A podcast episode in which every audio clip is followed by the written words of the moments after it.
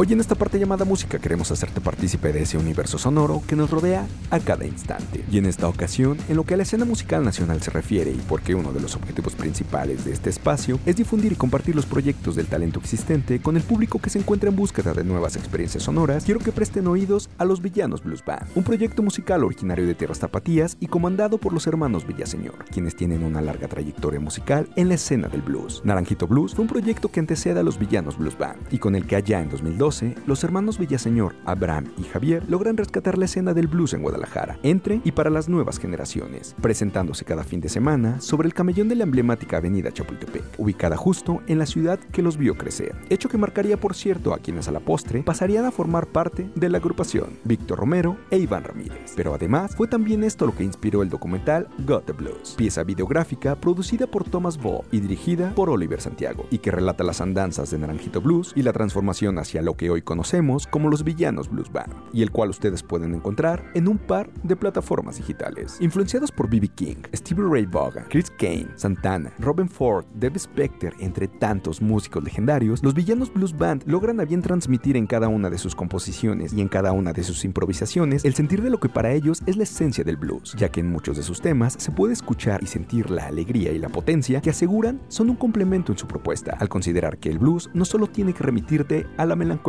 Además del documental ya mencionado, ustedes pueden encontrar también en plataformas digitales The Power, un tema que el equipo de esta parte llamada música y un servidor les recomendamos ampliamente, y en el que los villanos Blues Band nos hablan de cómo podemos avanzar unidos, apoyándonos, buscando lo que nos une y de una manera fraterna sortear muchos de los obstáculos a los que la vida nos enfrenta. The Power es el primer lanzamiento de los villanos Blues Band bajo el sello discográfico Zion Records, grabado y mezclado en Rec Studios, ambos con base en Guadalajara, y que contó con la producción ni más ni menos que de Odín Parada. Además, en The Power podemos disfrutar de la tesitura y los matices de las voces de Thomas Bank y Valeria Vivanco. Talento, por cierto, también tapatío. Además de la armonía en los teclados de Cristian Jiménez. Para más detalles acerca de lo que los villanos Blues Band se encuentran realizando y de lo que seguramente estarán próximos a entregarnos, a ellos los pueden seguir vía Facebook e Instagram en arroba los villanos Blues Band. Y es precisamente con The Power con lo que nos vamos a quedar a continuación. Disfruten.